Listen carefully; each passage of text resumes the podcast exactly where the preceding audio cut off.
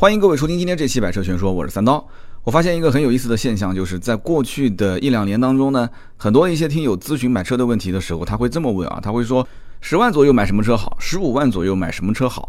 后来呢，我在节目里面也是提醒大家，其实大家在问我问题的时候呢，可以先自己海选出一批车型来，也不要太多啊，选完之后两三辆、三四辆的时候，然后再进行一些简单的比较，这样的话呢，选车会选的相对比较精准一些。但是从很多听友啊。他的这个提问的方式上，你可以看得出，十万左右买什么车好，十五万左右买什么车好。就大家在买车之前，是先用预算来缩小自己的范围。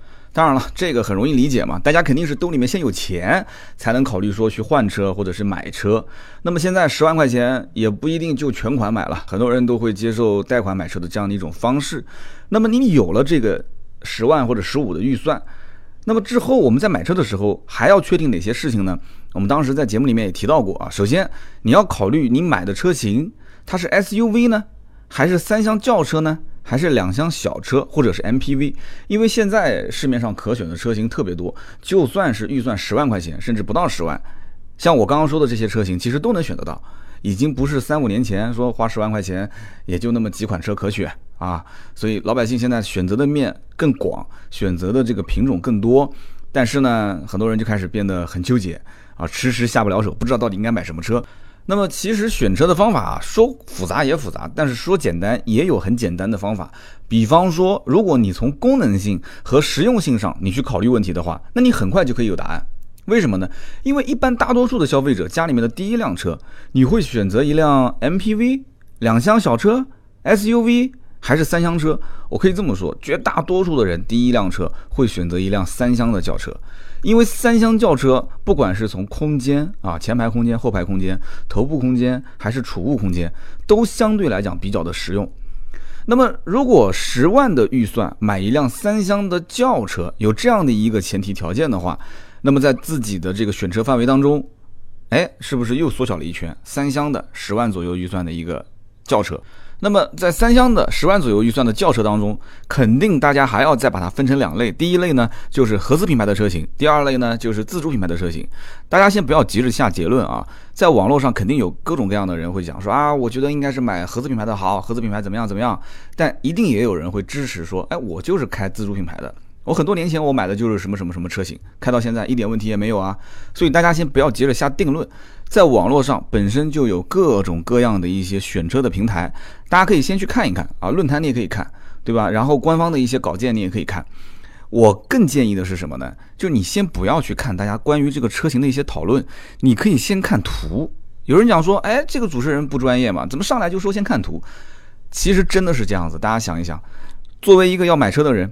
你在网站上面，手上有十多万的预算，你想买一辆三厢轿车，你不管是合资还是自主，网站它有的时候就是先按照预算给你海选，就是这一系列车型就是符合你十万的预算三厢车的这样的一个条件。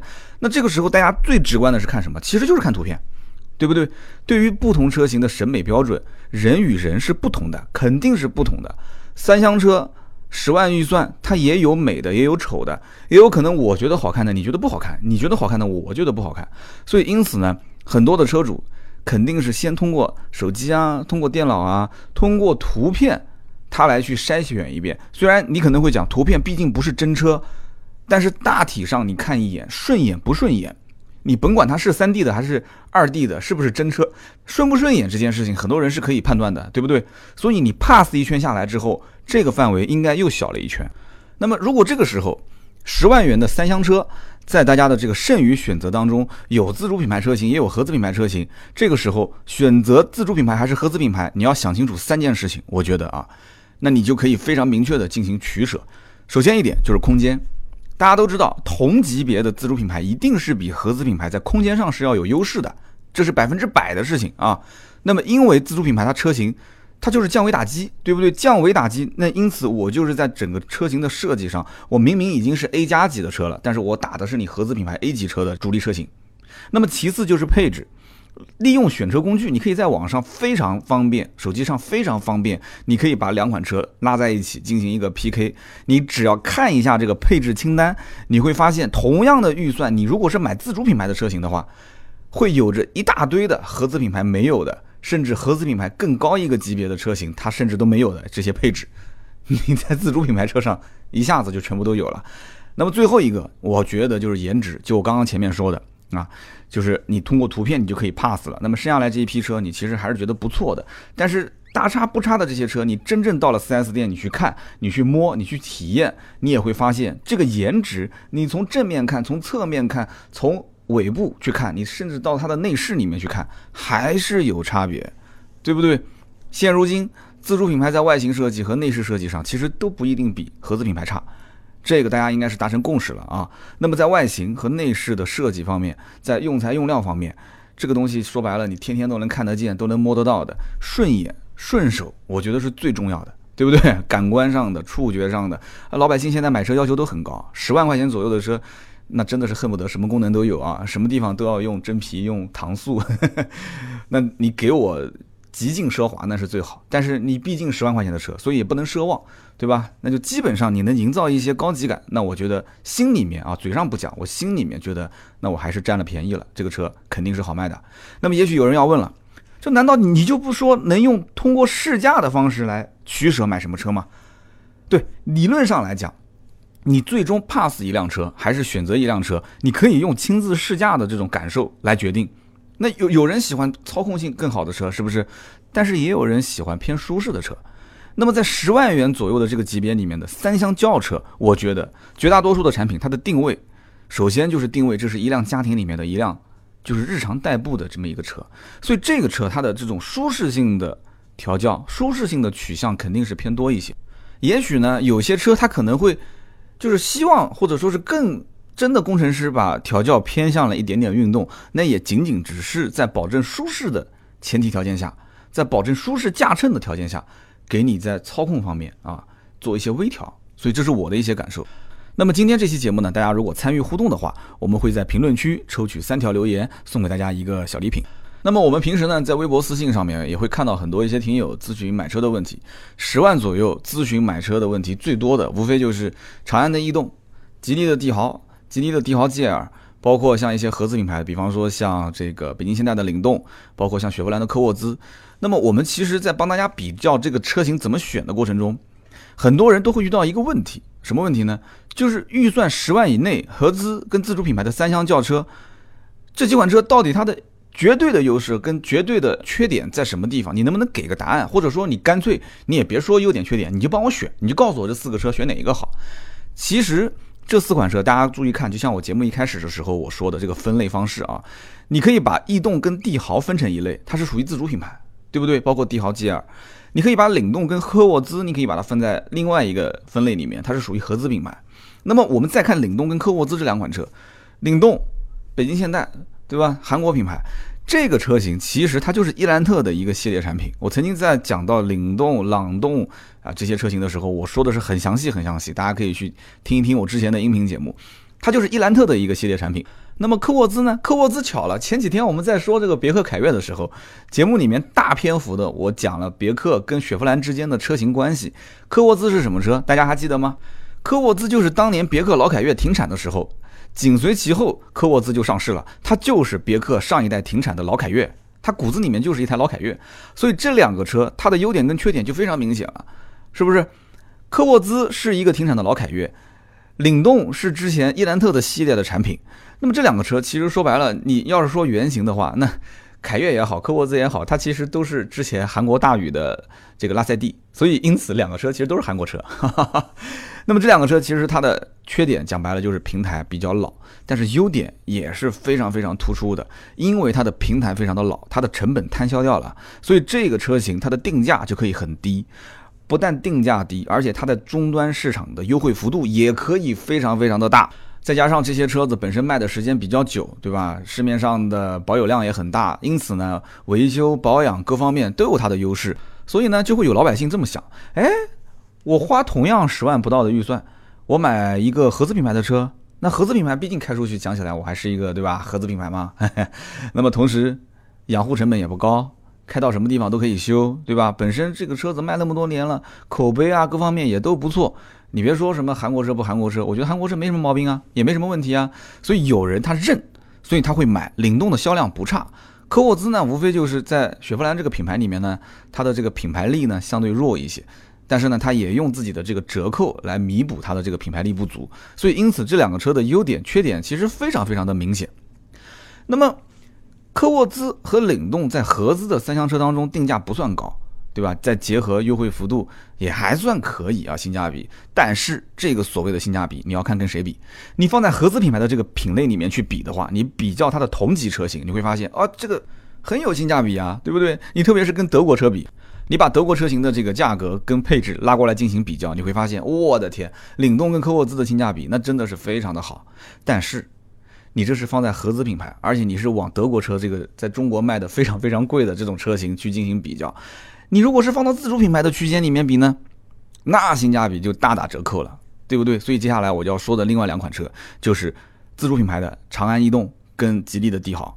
那么逸动是今年三月份刚刚上市的一款新款车型，那么可以这么说，这个车本身就是彻头彻尾的焕然一新，就跟老款的逸动进行对比啊。那么这是长安的第三代产品系列当中的第二款车型。那很多人都知道，第一款是什么呢？第一款就是瑞骋 CC。之前我们也拍过视频啊，做过这个视频的一个趋势价的一个内容，特别好玩，大家可以看一看啊，卖的也非常好这个车。那么这款长安的逸动呢，和之前锐骋 CC 这款车一样，都是基于最新的 P3 模块化平台。那么1.6升加上 6AT 的这样的一个动力总成，其实这也是同级别当中比较少见的搭配。因为很多人啊，他有的时候他不喜欢涡轮增压。他有的时候会说我不喜欢双离合，我担心它的质量问题，我担心它的可靠性的问题，我担心它的耐用度问题。所以曾经有听友就会问我说：“哎，你能不能给我推荐一款车，不要涡轮增压，不要这个双离合变速箱？我的预算十万块钱左右，合资自主都可以。”哎，这个时候我第一印象有的时候我就会跳出来，哎，就这个车，就长安的逸动啊，一点六加六 AT 的变速箱，我觉得挺好。那么听友你可以把它当成就是我不买涡轮不买双离合的首选。那么。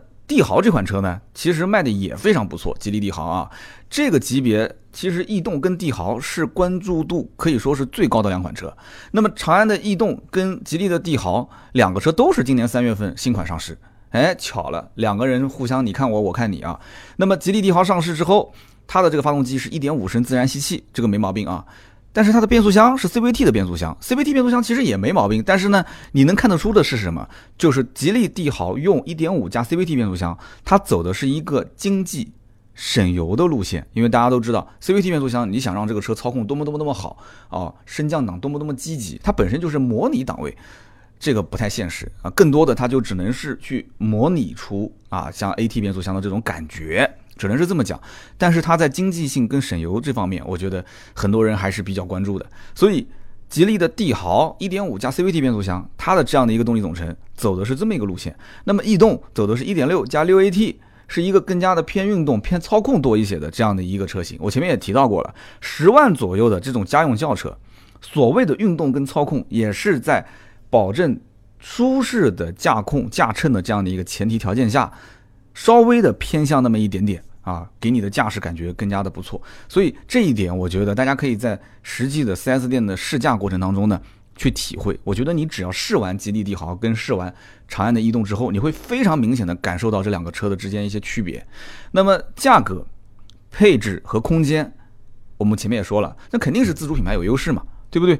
那北京现在的这个领动、雪佛兰的科沃兹这几点啊，至少在价格。空间和配置这几点上，我觉得你要如果拿长安的逸动和吉利的帝豪去对比，我们前面说的这个北京现代的领动跟雪佛兰的科沃兹的话，那这个反差真的是非常非常的大。有人肯定要问了，说那我就想问，长安的逸动跟吉利帝豪这两个自主品牌的车型之间进行对比，那又会怎么样呢？其实老百姓最容易拿这两个车做对比的，肯定是找到这两个车型当中卖的比较好的，或者是价格价位。绝对相似的啊，这样的两款车型去比较它们的配置，这是最容易的，就是老百姓最简单、最直观的一种方式。那么，逸动1.6自动领上型和帝豪1.5 CVT 的尊贵型这两个车，前者是9.89万，后者是9.88万。那你看这两个车的价格定的真的是几乎无差啊！两个车的空间大小其实也差不多，但是你要看数据的话，其实长安的这个逸动的整个的数据还是占一些优势。看似这两个车其实。价格差别不大，空间我们也可以去说啊，差别不算太大啊，一个级别当中。但是，你看它的发动机跟变速箱差别特别大。我刚刚前面也说过了，那么具体的配置方面，就说这两款车啊，逸动的这一款1.6的自动领上型比帝豪的1.5的 CVT 尊贵多了什么？17寸的轮毂啊，吉利的帝豪是16寸的，那么逸动还多了主动刹车，这是主动安全配置哦，还有这个 ACC 自适应巡航，真的这个配置应该也算是越级配置了啊，还有包括方向盘的前后调节。为什么要说这个呢？因为吉利帝豪只有上下调节，不能前后调节啊。逸动是可以上下前后都可以调。那么还有就是十点二五寸的大屏，这个屏幕也是比吉利帝豪略大一些。那么很明显啊，这些地方的配置，我们能看得出，它主要是在辅助驾驶员可以更好的去操控车辆，对不对？你比方说十七寸的大轮毂，十七寸大轮毂比十六寸，那虽然说外观上很明显是大气一些，但我觉得更主要的是什么？是。这种大脚，我们讲大轮毂叫大脚，大脚其实可以使车辆在激烈驾驶的过程中啊，包括跑高速的过程中啊，更加的稳，更稳一些。那么另外一个就是主动刹车，主动刹车这样的一些主动安全配置，以往十来万的车，十万以下的车几乎都不用想的，不会有的。但是现如今，因为自主品牌它竞争也很激烈，而且它要吃掉很多的合资品牌市场里面的一些这个相关的客户啊，要要去吸别人的现有客户。转换到我的车型上来，所以他就越级把配置配到了这些车型上。所以我刚刚讲的嘛，主动刹车，包括后面我刚刚提到的这个自适应巡航，自适应巡航这个不用讲，跑高速的人那。肯定人人都想啊，对不对？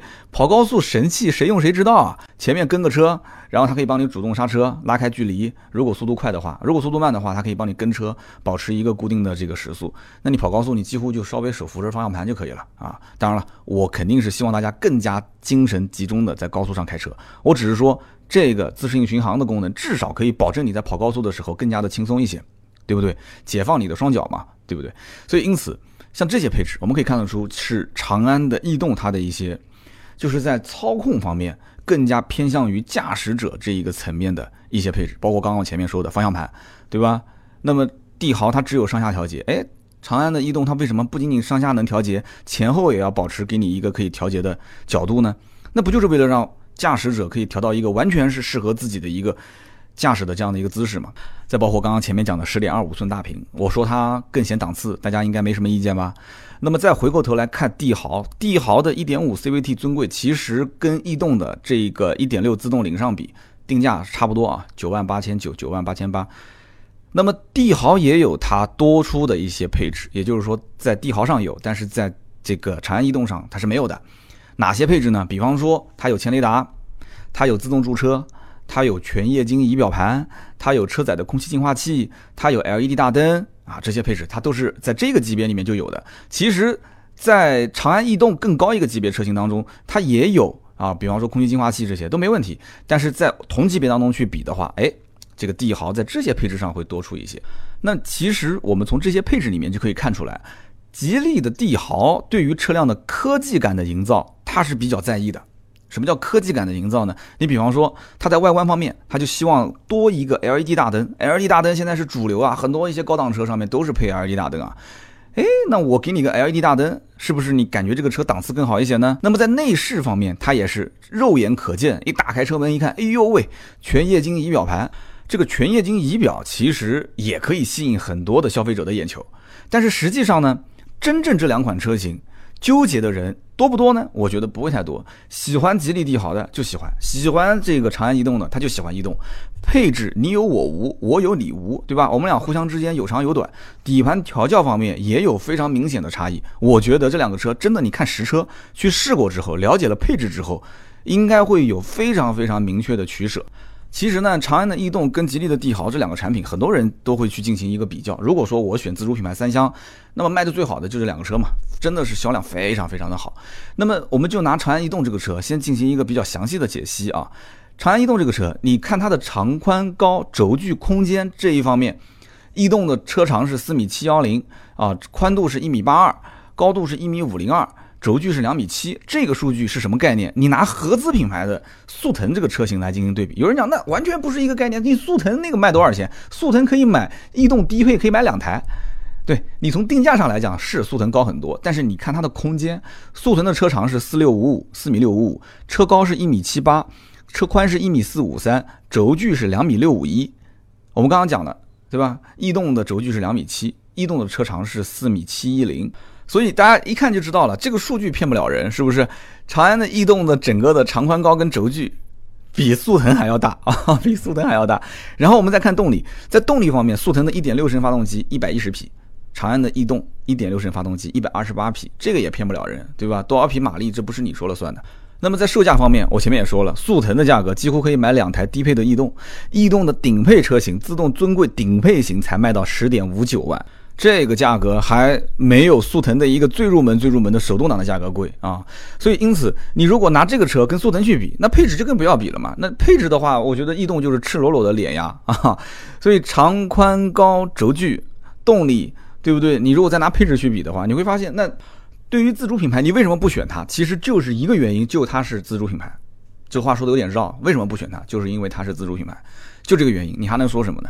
所以对于很多买车的人而言，现在啊，我觉得就不用想那么多了，不要那么复杂了。颜值即是王道，很多人还是希望买一个车呢，有一些设计感，不管是外形上有一些设计感，还是内饰上有一些设计感。所以我觉得，为什么拿长安这个车来详细解析一下？我觉得长安这个车很有它的一些特点。你比方说它的这个。蝶翼式的前进气格栅，哎，这个很有意思。基本上很多人啊看一眼都会过目不忘。哎，就它整个格栅啊，它的内部是用镀铬的这样一个装饰条来进行连接，它的整个视觉的冲击感很强。侧面呢，它是一个双腰线的设计。那双腰线设计有什么好处呢？就是你看这个车的侧面，你会发现它很舒展。然后你再注意看它的这个上腰线啊，上腰线它并不是从车头一直贯穿到车尾，而是说它用前长后短的这样的一个设计，很有意思。所以呢，这个车你看上去呢就更加的偏运动一些。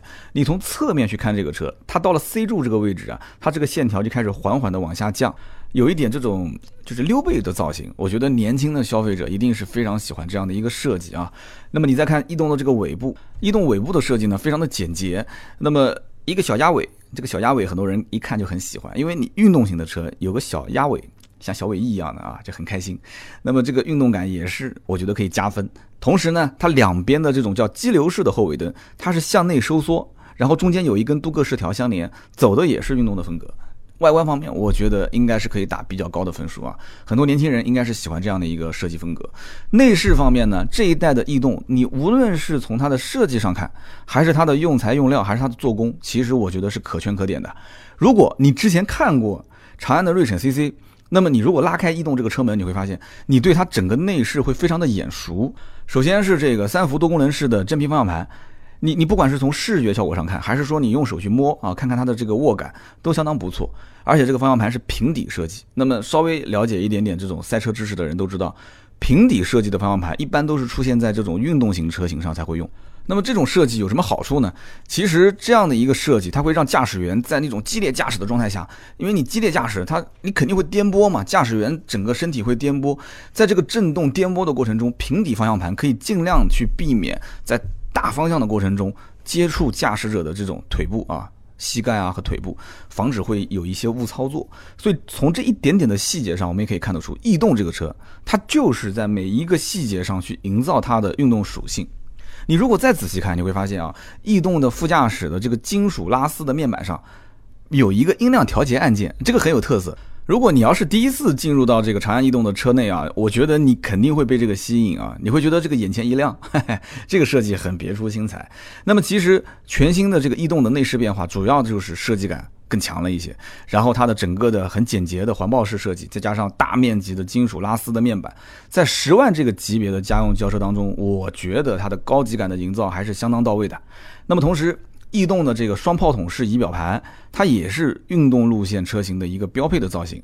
左边呢是转速表，右边是时速表，中间有一个小的液晶屏，可以查看车辆的一些信息，简单清晰又很实用。对不对？那么在这个方向盘上呢，它有这个控制定速巡航的开启和关闭的按键。我们前面提到过的这个功能，也就是 ACC 自适应巡航，在这个级别当中配这个功能的车型真的是非常非常少见。而且逸动的 ACC 自适应巡航可以实现零到一百五十公里每小时的全速跟车，什么概念？也就是从静止到加速到一百五十公里每小时，它都可以完全由电脑来控制。你只要打开 ACC 自适应巡航，你控制它啊，设定到一个恒定的速度就可以了，完全剩下来的事情。就你的右脚就可以解放了。我呢是强烈建议大家到 4S 店试驾逸动的时候，一定要体验这样的一个功能啊，非常的实用。那么既然提到到 4S 店去试驾，我说一个我曾经在南京啊，也是跟着 4S 店做了一次长安逸动的这个长途自驾游的活动。当时呢，发生一个小故事，就是我呢是不太信任车载的这个导航，我一直喜欢用我的这个手机导航。大家也知道我开的是什么车啊，我那个车上导航真的是非常非常的差。那么后来呢，那一天我想用手机导航的时候，车上的工作人员就一脸诧异的看着我说：“哎，你为什么不用车载导航？”就好像那个意思就是你好像看不上我们的车载导航是吧？所以我就勉为其难的用了一下啊，长安逸动的这个自带导航，结果呢可以说是一个惊喜啊！为什么呢？逸动自带的是高德地图的导航，高德地图大家应该很熟悉了，对吧？那么我看了一下当时这个导航地图的信息啊，更新日期非常的近，而且我当时就把它放大看了一下周边的一些小区和一些道路的信息，很多小区都能显示，而且一些很小很小的一些道路的这个名称它也可以显示，你把它放大放到很大，它也可以显示，可以说这个导航完全不输手机导航，不输手机导航，真的，所以它的操作界面。呃，跟手机上操作界面也差不多，然后它的上手难度又很低，几乎就是零上手难度。这一路上我用这个导航用下来，感觉是什么呢？我感觉就是你可以不用拿出你的手机了。如果仅仅为了导航这件事情，你可以不用手机。那么关于这个导航，大家都知道用的话肯定是需要使用流量的。那今后是不是会涉及到费用？所以当时我也问了一下 4S 店的工作人员，那么他的回复是这样的。逸动车型提供的是基础流量，终身免费。什么叫基础流量呢？就包含导航的实时路况、在线的语音、远程的车况查询，呃，还包括这个车载系统以及新功能的升级等等，就这些服务。我觉得这个导航真的是非常好用。那么如果再给个行车记录仪就不错了。然后当时工作人员讲说：“哎，我们今天开的这款不是顶配，我们顶配的话。”也是原厂就配行车记录仪，那 太给力了啊！导航负责导路，然后行车记录仪负责记录啊，perfect 完美。那么高配车型其实还有一个功能，大家注意啊，一定要去去看一看，体会体会。就是说，在这个中控屏幕下方有很多物理按键啊，它因为中控屏是触摸的嘛，它下方有几个物理按键，大家注意看最右边，最右侧有一个右后视镜盲区监控系统，这个按键你把它点亮之后，你看一看。会出现什么样的一个效果？其实它这个原理是很简单的，就是在右后视镜的下方会配备一个摄像头。那么你激活这个功能之后呢，在它这个十点二五寸的屏幕上会显示车辆的右侧相关的一些状况，摄像头会捕捉一些信息。你不要小看这个功能啊！大家要知道，我们在国内开车是左舵车，左舵车在右侧行驶，对不对？那么这样一个情况下，我们的右侧的盲区是远远大于左侧的。这个话没毛病吗？右侧的盲区远远大于左侧，那么这样的一个小小的功能，相当于就是我们多长了一副眼睛，是不是？帮我们去看右侧到底会有哪些障碍物。所以不管是你在侧方位停车的时候，还是通过限宽门的时候，这个功能相当相当的实用。那么这个长安逸动车上还有什么实用的功能呢？还有一个森林空气净化系统，我觉得这个很给力，真的很给力。这套系统里面它是配备四层过滤网。活性炭的滤芯，活性炭滤芯，我相信大家如果是买过这个空气净化器的人，应该都听说过，这个东西是很给力的啊。那么它对于 PM 二点五还有一些其他的有害物质会进行一些深层的净化。那么往往我觉得在生活当中最珍贵的东西是你看不见摸不到的，比方说水啊很珍贵，但是有的时候大家不珍惜；比方说空气很珍贵，结果大家也不珍惜。好了，那现在空气被污染了怎么办？那需要净化。很多人的家中。单位里面它都有空气净化器，有些人家里面甚至会装那个新风系统，然后再配空气净化器。所以因此可以看到很多人对命啊是多么的珍惜啊。所以呢，你在家里面有空气净化，你在公司也有空气净化，那你在车上呢？所以很多人会去在网上买各种各样的空气净化器放在自己的车上。好了，你买逸动，你不用去买第三方的了，逸动车上就配就有这个森林空气净化系统，是不是？不用那么麻烦了，上车启动不就有了吗？那么其实，在配置方面还有很多很多可以聊的，但是呢，因为我们节目时间有限，我个人还是建议一条原则，就是大家如果要选择一款适合自己的车，一定要从切身的这个实际的使用环境出发。我觉得去看真车、去试驾体验，这是最关键、最关键的。我们今天在节目当中聊到的这个长安的逸动啊，它的这个1.6升缸内直喷全铝发动机，再匹配第三代的爱信六速手自一体变速箱，其实作为一台家用车而言，整体的动力表现是相当不错的。就你不管是从动力的响应程度，还是从它的升降档的积极性，还是从这个车型的运动的属性上去分析，我觉得你到 4S 店去试这个车应该不会失望。你可以去感受一下它整个车的底盘调教是不是更扎实，你也可以去感受一下这个车的连续的变道啊啊，包括进弯出弯啊，包括一些颠簸路面啊，还有一些碎石路面啊。当然了，我虽然这么说，你不要真把它当成一个赛车去开，毕竟个十万来块钱的一个家用轿车，你就感受一下它的这个悬挂的支撑性以及它的这个滤震的性能。到底怎样？我觉得应该还是不错的啊，因为毕竟这车我开过，在高速行驶、在市区行驶的时候，你感受一下它的这个 NVH，它的静音的程度是不是让你满意？那么在四五年前，如果说拿十万块钱来买车，我相信可选的车应该不多。那么现在四五年之后，十万多块钱这个区间让你选车的话，可以说大家基本上挑车都容易挑花眼。就我们回到节目一开头跟大家聊的这个选车的思路啊，其实这个级别的车型当中，实用性应该是消费者选择的一个很主要、很主要的一个需求点，而每一个人对于实用性的理解也是不相同的，但是大体上无非就是空间配置这些方面的要求，所以我觉得大家应该是综合手头上的预算，再放眼你可以选择的车型，自主品牌还是合资品牌。对不对？那自主品牌这当中性价比肯定相对来讲高一点嘛。那么现如今，如果说老百姓认可自主品牌，就是一个大前提啊，我认可自主品牌没有问题。那就拿我们今天说的节目里面提到的这个长安逸动而言，我觉得今年上半年看了一下它的销量，自主品牌的整体的轿车销量当中排行前三啊，没毛病。月销量基本在一万五千台上下，我相信十万多块钱预算，捧着这个人民币买车投票，最终给到了长安逸动的这个每个月一万五千多个人。他肯定也是经过千挑万选的，你说对不对？他最后是非常谨慎的下了这个订单，开回家，然后开的好，他才会跟隔壁老王啊，跟这些邻居啊去介绍，说，哎，你要买车啊，哎，我给你推荐，逸动这车还不错，你可以买。所以节目最后呢，我也是建议各位听友，如果对这款车呢，对这个车型感兴趣的话，你可以到就近的 4S 店咨询一下，然后进行一个试驾体验。也不要忘了啊，咱们节目其实也有一个环节叫做买买车这样的一个服务，我们也可以帮大家去进行获得更低的价格，也就是帮你们砍价，全国各个城市都没有问题。可以通过我们的喜马拉雅的 APP 私信给我。也可以通过新浪微博搜索“百车全说三刀”，那同时你也可以加我们盾牌的微信四六四幺五二五四，加盾牌的微信，你直接跟他说啊，我们也想买百车，我想买一辆长安逸动，听了三刀的节目，哈，没毛病，没有任何问题。那么同时，今天这期节目呢，大家在我们的节目下方进行留言互动，可以聊一聊十万块钱你会选什么车？十万块钱长安逸动这个车你是不是更感兴趣？我们也会在。